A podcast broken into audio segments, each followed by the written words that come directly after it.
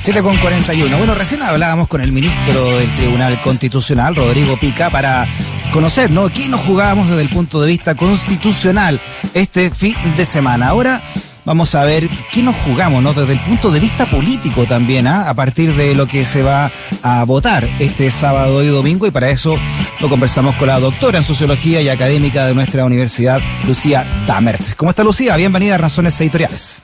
Hola Freddy, buenas noches, ¿cómo estás? Bien. Oye, ¿por qué es tan clave, Lucía, para mm, el actual, la, actual arquitectura política que tenemos hoy, lo que podría ocurrir este fin de semana en las elecciones? Mira, es fundamental porque este fin de semana elegimos a los que estarán discutiendo, negociando y organizando la nueva Carta Constitucional.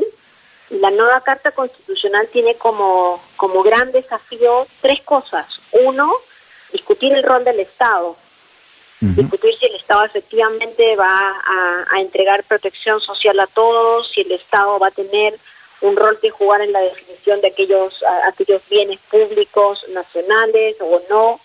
Eh, y ese es un tema fundamental. El segundo es que se va a tener que discutir el sistema político.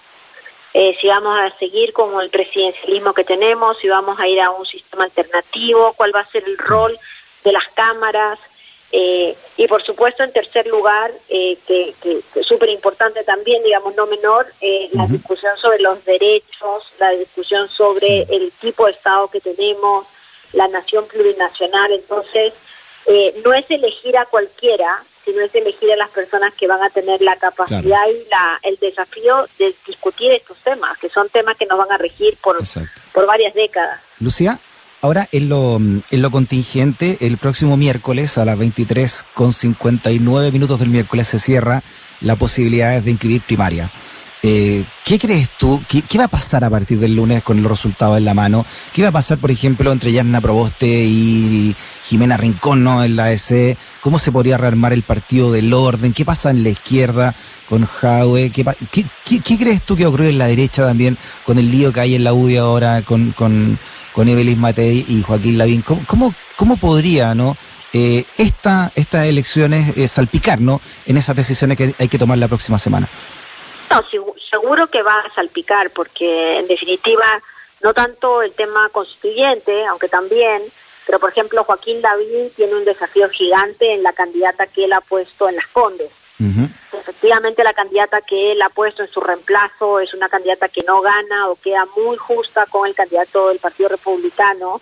Eh, él queda dañado en su capacidad efectiva, digamos, de, eh, entre comillas, liderar eh, su opción presidencial. No es que vaya a quedar fuera, pero no llega con tanta fuerza. Lo mismo creo que en el mundo de la derecha vamos a ver qué pasa en Pitacura, donde hay también al candidato y a la candidata de del mundo de la derecha tradicional le ha salido un candidato del, Partido Republicano eh, y ahí habrá que medir hasta qué punto esos son votos que después pueden diferenciarse en una, una eh, hipotética primera vuelta entre la derecha tradicional y la, y la derecha republicana. Eh, mm. En el marco de la, de la oposición creo que, que la figura es mucho más compleja. yo veo difícil que Yasna Proboste vaya a instalarse eh, efectivamente, porque Jimena Rincón ganó una primaria. No, Jimena Rincón no la, no la pusieron a dedo, digamos, no ha aparecido, sino que hizo el proceso de su partido. Y no me queda muy claro cómo el partido podría eh, de un momento a otro decir que su proceso fue no el necesario y que ahora van por otra candidata. Me parece que eso sería un, sería extraño, no imposible, pero extraño. Eh, y después los partidos, el Partido Socialista, el PPD, en general los partidos de la de la, de la izquierda más tradicional, yo creo que van a encontrar que tienen logros, en algunos casos en gobernadores, especialmente en la región metropolitana, donde tienen un candidato bastante fuerte, en el caso de Claudio Rego, que pueden perder algunos municipios, pero al final del día van a tratar de contar los votos para mostrar algún nivel de fuerza. Gran pregunta, ¿qué va a pasar con los independientes?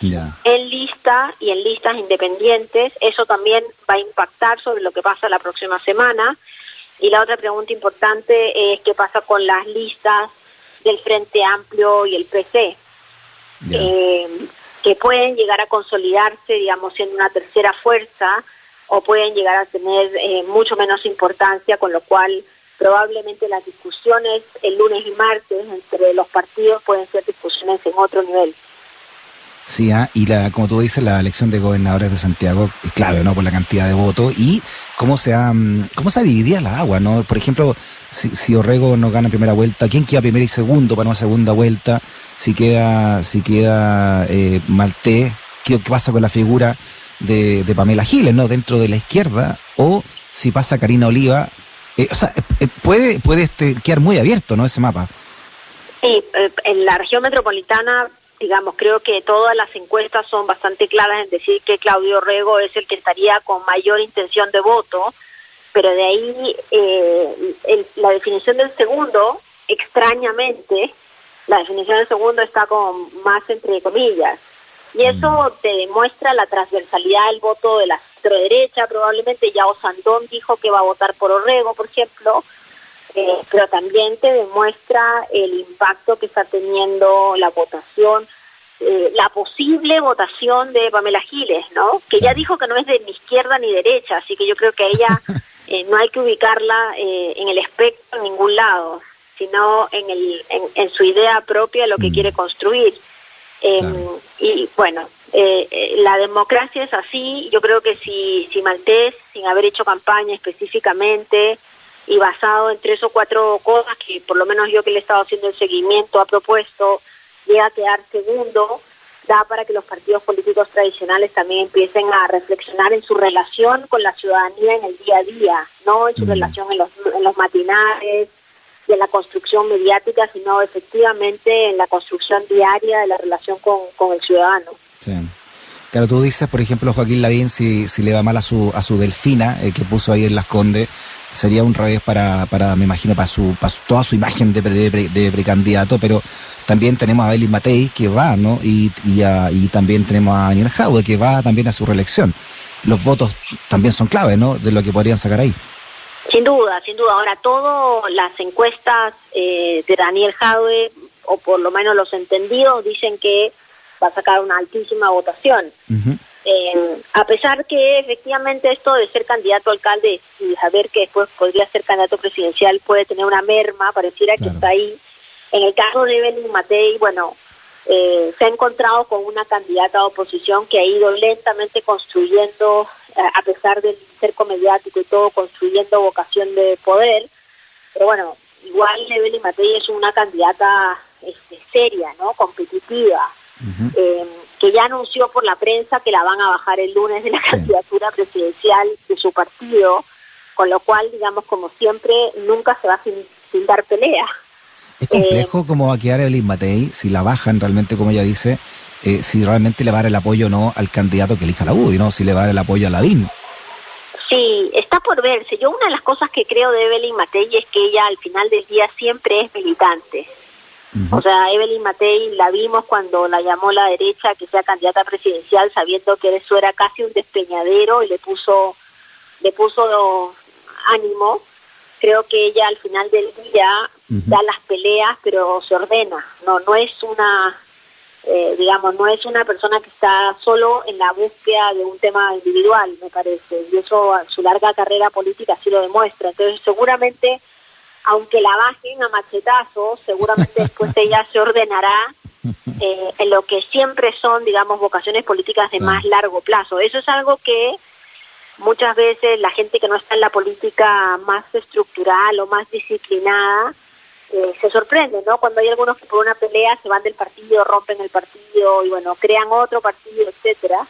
Mm. Eh, ahí está algunas diferencias de cómo en el fondo la política a veces se ordena y otras veces, bueno, no. Oye, Lucía, el otro, y por último, el otro dilema eh, hamletiano que hay en la política hoy, lo protagoniza el Partido Socialista, ¿no? Este, que me imagino que también va a esperar elecciones este fin de semana para decidir si se, se va, se inclina por reconstruir una nueva concertación, ¿no? Eh, o si se inclina por recuperar un eje histórico con el, con el, con el Frente Amplio y el Partido Comunista no es difícil, es, no es fácil esa elección, obvio, ¿no? Es que yo encuentro que cada...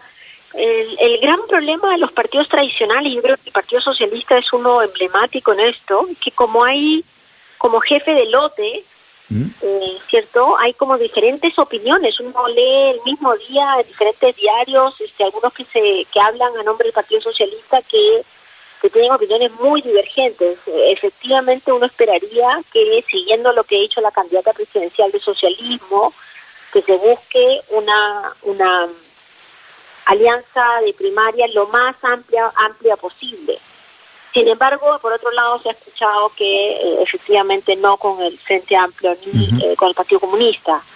Eh, mira, yo creo que si, que si el Frente Amplio y el Partido Comunista les va bien esta vuelta, podría ser mucho más efectivo que vayan ellos directamente a la primera vuelta que unirse con algo que para muchos es un para muchos de ellos es un lastre. Si no hay que mirar la campaña que ha hecho Karina Oliva candidata a gobernadora también eh, donde digamos su distancia con la nueva mayoría con la concertación es, es abrumadora no entonces eh, efectivamente si les va muy bien en términos de votación y tienen un candidato muy reconocido como es Daniel Jadwe eh, tal vez puede ser estratégicamente peor tratar de unirse con gente que solamente va a hacer que pierdan algunos de sus mm.